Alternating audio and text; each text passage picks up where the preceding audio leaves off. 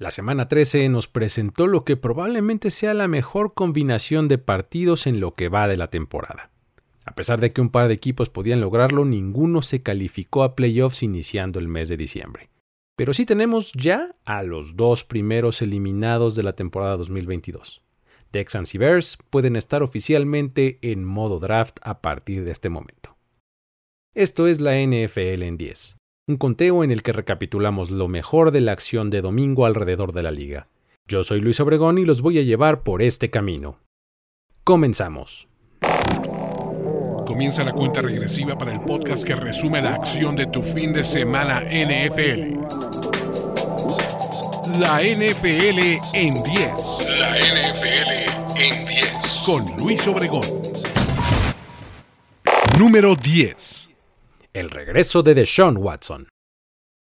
Tras cumplir la suspensión impuesta por la liga, el coreback por el que los Browns pagaron el contrato garantizado más grande de la historia de este deporte volvió al campo. El problema fue que tras 700 días contados de inactividad, su desempeño naturalmente no fue el mejor.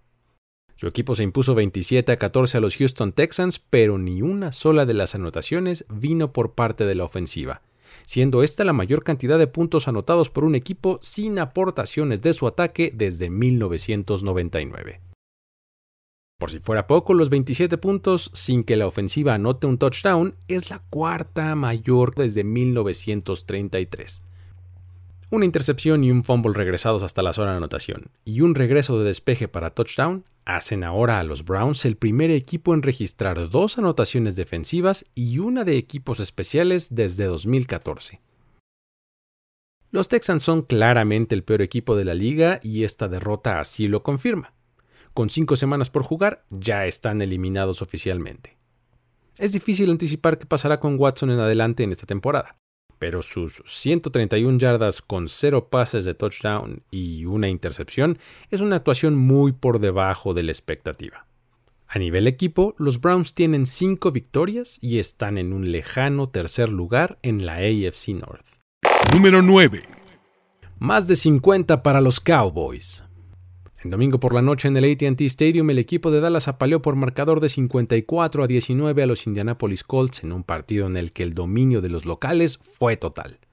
Específicamente en el último cuarto, cuando anotaron 33 puntos sin respuesta, con aportaciones del ataque terrestre, de la ofensiva por pase y hasta de un regreso de fumble para anotación de la defensiva que redondea una actuación contundente con la que el equipo afirma su calidad de contendiente. Los 33 puntos anotados en los últimos 15 minutos del partido ponen a los Cowboys como uno de solo tres equipos en la historia en lograr dicha hazaña, acompañando a los Lions de 2007 y a los Cardinals de 1925. Como dato curioso, este 54-19 es lo que se conoce como scorigami, es decir, un marcador que nunca antes se había presentado en la historia de la NFL. Dak Prescott lanzó para solo 170 yardas con 3 touchdowns y una intercepción. Esos tres pases de anotación lo colocan ahora con el tercer mejor número en la historia de la franquicia con 156, solo detrás de Troy Aikman y Tony Romo. Tony Pollard tuvo una actuación impresionante en la que tuvo 12 acarreos para 91 yardas y dos anotaciones, mostrando siempre una gran explosividad y la habilidad de tener una escapada en cualquier momento del partido. Al momento tiene 5 touchdowns de al menos 30 yardas, el máximo histórico entre corredores del equipo. Los cinco robos de balón registrados por la defensiva fueron parte importantísima de la contundencia del marcador. Además de que acumularon tres sacks sobre Matt Ryan, con lo que ahora tienen múltiples capturas en cada uno de los partidos de esta temporada y lideran a la liga en esta categoría. Si algo se les puede reprochar es que por momentos muestran inconsistencia. Igualmente tienen series ofensivas y también defensivas en las que se ven absolutamente dominantes, y otras en la que son absolutamente dominados. De momento, con récord 9-3, están como el quinto sembrado de la Conferencia Nacional. Número 8. El regreso de la ofensiva explosiva en Detroit. Cuando los puntos llegan, vienen en cascada para los Lions. Esta vez anotaron 40 en contra de los Jaguars y se vieron como ese ataque lucidor, lleno de playmakers jóvenes y prometedores que han mostrado en varias ocasiones a lo largo del año. Exceptuando la última en la que se arrodillaron para terminar con el reloj de juego, el equipo registró puntos en cada una de sus posesiones en el partido, siendo Jamal Williams, DeAndre Swift y Amon Russell Brown autores de los touchdowns, complementados por cuatro goles de campo de Michael Batchley. La mostrada en este partido es la versión más alentadora de este equipo una que además de anotar muchos puntos dejó en solo 14 a su rival con buenas actuaciones de su línea defensiva y sus jugadores de perímetro.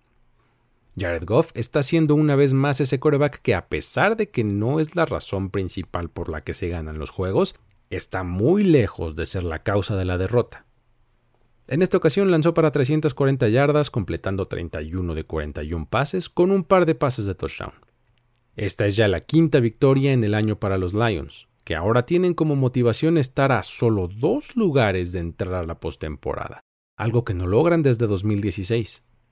Con una historia tan tormentosa en los últimos años y habiendo sido los protagonistas de Hard Knocks en el verano, es difícil no tener aunque sea un poco de simpatía por este equipo. Número 7. Cuidado con los Raiders. ¿Qué está pasando con el equipo de Las Vegas? ¿Será acaso que están resurgiendo? En esta ocasión vencieron a los Chargers 27 a 20 para hilar así su tercera victoria consecutiva. Una en la que estamos viendo cómo las piezas que se esperaba que fueran importantes en el offseason lo fueron.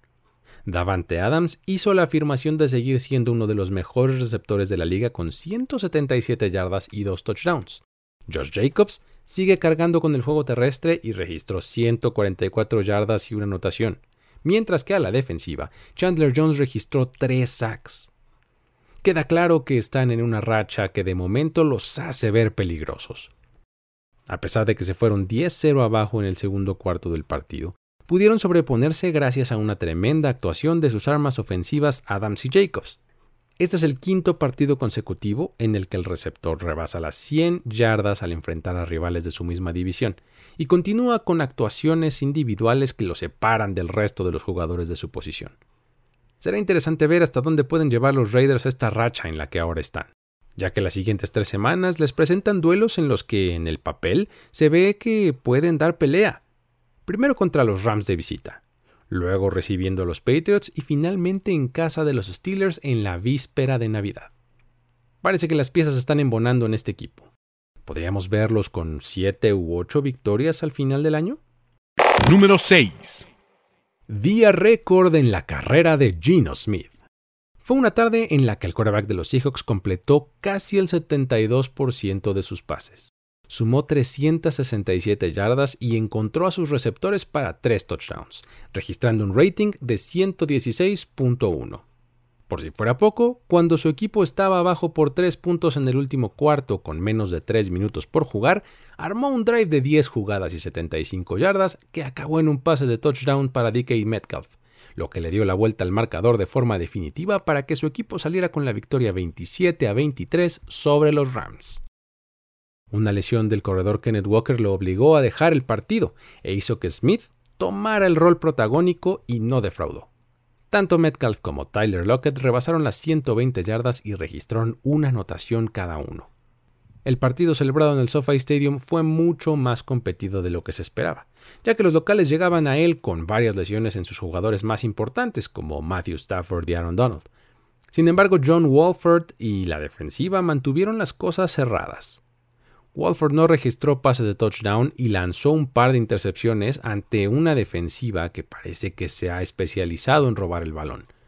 Cody Barton y Tariq Woolen se llevaron una intercepción cada uno, siendo la sexta de este último en lo que va de la temporada, con lo que empata a Earl Thomas y a Michael Bolwer con la mayor cantidad de intercepciones como novato en la historia de este equipo.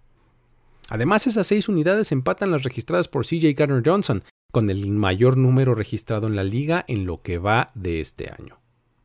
Con esta derrota ante los Seahawks, los Rams tienen ahora un récord de 3-9 en la temporada, el peor inicio de 12 partidos para un equipo que quedó campeón una temporada antes en toda la historia de la NFL. Además son el primer equipo que ganó el Super Bowl un año antes que terminará la temporada con récord perdedor al año siguiente desde los Buccaneers de 2003, que terminaron aquel año con 7-9. Mientras tanto, los Seahawks mantienen vivas sus aspiraciones de postemporada con su récord de 7-5, el cual los coloca en este momento como el séptimo sembrado en la NFC. Número 5. Brian Dable regala el empate a los Commanders. El segundo empate de la temporada llegó en el duelo del este de la Nacional gracias en gran parte a una decisión del coach de los Giants, quien teniendo menos de dos minutos en el tiempo extra en la yarda 45 del rival en cuarta oportunidad y tres yardas por avanzar, decidió tomar un castigo de retraso de juego para tener mejor posición para despejar el balón. A pesar de que su defensiva hizo el trabajo necesario para detener a su rival, tuvo la posesión final del encuentro con solamente 28 segundos en el reloj y su ofensiva pudo mover el balón solamente 3 yardas hacia adelante. Para que viniera Graham Gano, su pateador, e intentara un gol de campo de 58 yardas, el cual se quedó corto y destinó a estos dos equipos a tener un tercer dígito en su récord. Si pensábamos que este partido nos daría algo de claridad en la división más competida de la liga, ese no fue el caso. El empate nos deja exactamente con las mismas dudas con las que llegábamos antes de este encuentro. Fue un duelo muy entretenido por las razones correctas y también por las razones incorrectas. Ambos quarterbacks mostraron confianza y tuvieron momentos de lucidez que levantaron a sus equipos, pero también hubo errores por parte de ambas escuadras que los metieron en severos problemas. Terry McLaurin rebasó las 100 yardas recibiendo en el partido y registró una anotación, siendo líder para los Commanders, mientras que Darius Slayton tuvo 90 yardas para los Giants. Por tierra para los de New York fue el mismo Daniel Jones el que más yardas acumuló, llegando a las 71, mientras que para los de Washington el líder fue una vez más Brian Robinson con 96. Una vez más, habrá que sacar las calculadoras y estudiar los criterios de desempate rumbo al final de la temporada, porque esto lo complica todo en los escenarios de playoffs. De momento los Giants tienen 7-4-1 y siguen dentro del panorama de postemporada como el sexto sembrado, mientras que los Commanders con 7-5-1 están momentáneamente fuera. En lo que podemos estar de acuerdo con Taylor Heineke es que esto se siente mucho más como una derrota para ambos equipos. Uh, what do you feel right now, knowing it wasn't a win, but it wasn't a loss either? Uh, it almost feels like a loss, um, but you know, obviously, it doesn't really affect us in that way. Um, obviously, you want to win every game. Uh, we felt like we had an opportunity there at the end of regulation and at overtime, and we just didn't capitalize. So, you know, we'll see these guys again in two weeks. Número 4. El más discreto récord dominante de la liga. Si nos apegamos a su 10-2, los Vikings son el segundo mejor equipo de la NFL. Minnesota con este récord no solamente está en la cima de su división, sino que está en perfecta posición para, de llegar a tal instancia, solamente ir de visita en el campeonato de conferencia. En esta ocasión se impusieron 27 a 22 a un equipo de los Jets que pasaba por un muy buen momento y quería seguir escalando posiciones en la carrera rumbo a la postemporada. Sin embargo, sus playmakers, de ambos lados del balón, hicieron las jugadas en los momentos importantes del partido siendo la más oportuna una intercepción de Cameron Bynum, con solo 16 segundos por jugar, que puso punto final al encuentro. La actuación defensiva de los Vikings estuvo complementada con lo hecho por Harrison Smith, que se llevó una intercepción más y por una frontal que presionó constantemente a Mike White. A lo largo del encuentro, el quarterback de los Jets lanzó la tremenda cantidad de 57 pases, de los cuales completó solamente 31, registrando 369 yardas sin anotación. Una línea muy voluminosa, pero poco eficiente, sobre todo si complementamos con que lanzó estas dos intercepciones que ya mencionamos. El juego terrestre fue de importancia para ambos equipos. Dalvin Cook se anotó 86 yardas con un touchdown para los Vikings mientras que ante las múltiples ausencias en el backfield de los Jets, fue Sonovan Knight quien lideró el equipo con 15 acarreos para 90 yardas. Habiendo agregado otras 28 recibiendo, las 118 totales de Knight lo convierten en el segundo corredor no seleccionado en el draft con al menos 100 yardas totales en los primeros dos partidos de su carrera, uniéndose así a Philip Lindsay, quien lo lograra en 2018. ¿Quién detiene a estos Vikings? ¿Será acaso la próxima semana los Lions quienes lo logren? Después de todo, en su primer enfrentamiento de la temporada se quedaron a solo cuatro puntos de distancia. Después de eso tienen duelos contra Colts y Giants, para cerrar con dos duelos divisionales consecutivos en Green Bay y en Chicago, que de momento lucen manejables. Ganando con marcadores cerrados y gracias a individualidades, este equipo sigue sin convencer a muchos pero no sería raro que terminen el año con solo una derrota más de las que ya tienen al momento. Número 3. La venganza de AJ Brown. Él mismo lo aceptó. Dijo a los Titans que hoy les daba una paliza, pero que todavía los quiere. Con 8 recepciones para 119 yardas y 2 touchdowns, le dejó claro a su ex equipo que no debieron haberlo dejado ir. Que la compensación en forma de selecciones de draft que obtuvieron no es suficiente, ya que la temporada que está teniendo con los Eagles podría estarla dando para ellos. Su actuación fue clave para una clara victoria 35 a 10 de los Eagles sobre los Titans. En el partido, Brown tuvo más recepciones, yardas recibidas y touchdowns que todos los receptores de los Titans combinados. Los de Tennessee se combinaron para cuatro recepciones, para 41 yardas y un touchdown. Los Titans limitaron el daño que Jalen Hurts podía hacer por tierra y registró solamente 12 yardas con una anotación por esa vía. El reto que le puso Mike Rabel fue vencerlos lanzando el balón, uno que el quarterback tomó con gusto y respondió con 380 yardas por pase y 3 touchdowns. Además de lo hecho por Brown, Davante Smith sumó otras 102 yardas y un touchdown más. Esto demuestra la versatilidad de este equipo para encontrar la victoria. La semana pasada sumaron 350 yardas por tierra y esta semana las rebasaron por aire convirtiéndose apenas en el tercer equipo desde 1933 en intercalar actuaciones en las que rebasan este número por ambas vías en semanas consecutivas. Este es el segundo juego en la carrera de Hertz de al menos 300 yardas por pase, al menos tres pases de touchdown y uno más por tierra. Este es el mayor número de partidos con estos números en la historia de la franquicia de Filadelfia. Los Titans, a pesar de la derrota, siguen al frente del AFC South con un récord de 7-5 y como el sembrado número 4 en la conferencia americana. Mientras que el paso de los Eagles parece implacable. Siguen con el mejor récord de la NFC y con una sola derrota, y ahora se enfilan a tres partidos consecutivos de visita, primero contra Giants, luego contra Bears y finalmente contra Cowboys. Número 2. Defensiva dominante en San Francisco. Si alguien todavía lo dudaba, el partido en contra de los Dolphins confirmó que lo que tiene el equipo de los 49ers del lado defensivo del balón es de élite. Limitaron a uno de los ataques más explosivos de toda la liga a solo 17 puntos e hicieron ver muy mal a un Tua Tagovailoa que ya se estaba metiendo a las conversaciones del premio MVP de la temporada. En el encuentro se llevaron dos intercepciones y recuperaron dos fumbles, además de los tres sacks de Nick Bosa. Con el nivel de juego que han mostrado, quedó de manifiesto que incluso con Brock Purdy como coreback, que proyectaba para ser el tercero en el orden al principio de la temporada, pueden vencer a uno de los equipos más calientes de la NFL por marcador de 33 a 17. Lo hecho por Nick Bosa es tremendamente bueno. Este fue su sexto partido consecutivo consiguiendo al menos un sack. Además de que estas jugadas son de gran impacto por venir en momentos clave. Por ejemplo, en esta ocasión su tercero fue un sack que provocó un fumble que sentenció definitivamente el partido en favor de su equipo. Con su actuación el día de hoy hizo una afirmación muy contundente rumbo al premio del jugador defensivo del año. La presión constante que la frontal ejerció sobre Tua lo hizo ver francamente mal.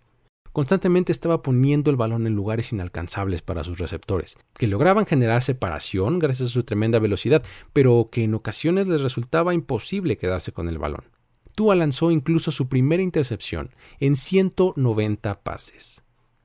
Aún así, Tyreek Hill terminó el partido con 9 recepciones para 146 yardas y una anotación, pero la defensiva de los 49ers venció a los Dolphins en su juego. Por primera vez en los últimos cinco partidos permitieron un touchdown en la segunda mitad, pero aún así tienen un diferencial de puntos de 70 anotados contra 7 recibidos. La victoria para los 49ers, sin embargo, no fue a un bajo costo, ya que en el primer cuarto del juego Jimmy Garoppolo salió lesionado del tobillo. Los reportes indican que se trata de una fractura que lo dejará fuera por el resto del año, lo que deja al equipo en una situación precaria en la posición de coreback. Purdy tuvo una actuación decente y se recargó, además de en su extraordinaria defensiva, en una muy buena actuación de Christian McCaffrey, que sumó 66 yardas por tierra más 80 por aire. Con sus 8 de hoy, McCaffrey suma ya 20 partidos con al menos ese número de recepciones y se convierte en el tercer corredor en la era del Super Bowl en lograrlo, uniéndose a Larry Centers y a Marshall Falk. Con un esfuerzo como el de hoy, este equipo de San Francisco nos recuerda que las victorias y las derrotas no son una estadística que debamos de achacarle al coreback. Vaya, sería estirar demasiado la liga el afirmar que hoy los 49ers de Purdy ganaron el partido. Lo que es cierto es que Kyle Shanahan ha tenido mucho más éxito con su equipo cuando ha contado con Jimmy Garoppolo bajo el centro. Desde 2017, que fue cuando tomó el control del equipo, están 38 a 17 y promediando 27 puntos por partido con Garoppolo como titular. Mientras que sin él, el récord se cae a 9-29, con solamente 20 puntos por partido. El asunto es que la disponibilidad de Garoppolo como titular no ha sido una constante en su carrera, ya que a lo largo de nueve temporadas en la liga, únicamente ha estado disponible en 16 partidos en una sola de ellas, en 2019, mientras que el año pasado tuvo 15 encuentros como titular. El resto han sido interrumpidas por lesiones. Si los 49ers serán capaces de navegar el final de la temporada e incluso los playoffs con piezas de repuesto como Purdy y el recién contratado Josh Johnson recargándose en su defensiva, eso está por verse. De momento están 8-4, con el seed número 3 de la NFC y con partidos contra Tampa Bay, en Seattle y contra Washington por venir. Número 1. Tres ya son una racha para los Bengals. Por tercera vez en 11 meses este equipo venció a los Chiefs, demostrando así que hasta los equipos que parecen más invencibles tienen rivales que se les indigestan tremendamente. Con una actuación muy balanceada en la que limitaron a la ofensiva rival y produjeron por tierra y por aire cuando tuvieron el balón, el equipo de Cincinnati consiguió una importantísima victoria 27 a 24 con la que regresaron completamente a la conversación de los equipos más relevantes de la AFC si no por récord, por la forma tan convincente en la que están consiguiendo sus triunfos. La prueba es que en esta ocasión descontaron al que muchos pensaban que era el mejor equipo de la liga. Con este resultado, Joe Burrow es el primer coreback en liderar equipos que vencen en tres ocasiones consecutivas a los equipos de Patrick Mahomes, y se une a Tom Brady como el único que ha formado parte de equipos que lo han vencido en tres ocasiones. El más grande mérito es para Lou Anarumo, coordinador defensivo de los Bengals, que eliminó las opciones aéreas para Patrick Mahomes y logró presionarlo con cuatro hombres, consiguiendo constantemente jugadas negativas. Del lado ofensivo, Joe Burrow dio muestra una vez más de ser un tremendo talento. Mostró calma en la bolsa de protección e hizo excelentes pases en situaciones de alta presión. Y con presión me refiero a que tenía defensivos muy cerca de derribarlo, pero también a las situaciones del juego. Eran situaciones en las que el equipo necesitaba una jugada importante y Joe Burrow entregaba una y otra vez el resultado efectivo. El regreso al campo de Jamar Chase fue un elemento importante para el ataque, ya que terminó como líder del equipo con 7 recepciones para 97 yardas y conectó con Burrow en situaciones clave. En el juego terrestre, las aportaciones de Samaje Pirine fueron también muy buenas con un estilo castigador para terminar la jugada cada que tocaba el balón, hizo que se extrañara poco a Joe Mixon. Terminó el partido con 106 yardas por tierra más otras 49 recibiendo. Este equipo de los Bengals se está mostrando como uno muy completo, que está tomando forma hacia el final de la temporada y que puede amenazar francamente a cualquiera. De momento están con el mismo récord que los Ravens, de 8-4, y en segundo lugar de su división, posicionados como el quinto seed de la AFC, pero con una trayectoria francamente ascendente que contrasta con la de los Ravens. Mientras tanto, los Chiefs con la derrota pierden el primer lugar de la AFC, ya que tienen en su contra el criterio de desempate con los Bills. Ambos tienen récord de 9-3, pero contra ellos ya perdieron el enfrentamiento directo. La NFL en 10. Hasta aquí llegamos con este conteo. Para más información, análisis y otros ángulos de conversación de estos y del resto de los juegos de este fin de semana, te recomiendo visitar nfl.com diagonal mundo. Seguir las redes sociales de Mundo NFL, suscribirte al canal de YouTube y sobre todo al feed de este podcast, para que así no te pierdas ni un solo episodio. Yo soy Luis Obregón y personalmente me puedes seguir en arroba el buen Luigi para que ahí sigamos la plática sobre estos y otros temas. Esto fue un episodio más de la NFL en 10. Hasta la próxima. Ya eres parte de la conversación NFL de esta semana. La NFL en 10. La NFL en 10. Conductor y productor ejecutivo Luis Obregón. Voz en off y diseño de audio Antonio Sempere. Una producción de primero y 10 para NFL. La NFL en 10. Hello, it is Ryan, and I was on a flight the other day playing one of my favorite social spin slot games on chumbacasino.com. I looked over the person sitting next to me, and you know what they were doing? They were also playing Chumba Casino. Coincidence? I think not. Everybody's loving having fun with it. Chumba Casino is home to hundreds of casino style games that you can play for free anytime, anywhere, even at 30,000 feet. So sign up now at chumbacasino.com to claim your free welcome bonus. That's chumbacasino.com and live the Chumba life. No purchase necessary. Group. Void were prohibited by law. See terms and conditions. 18 plus.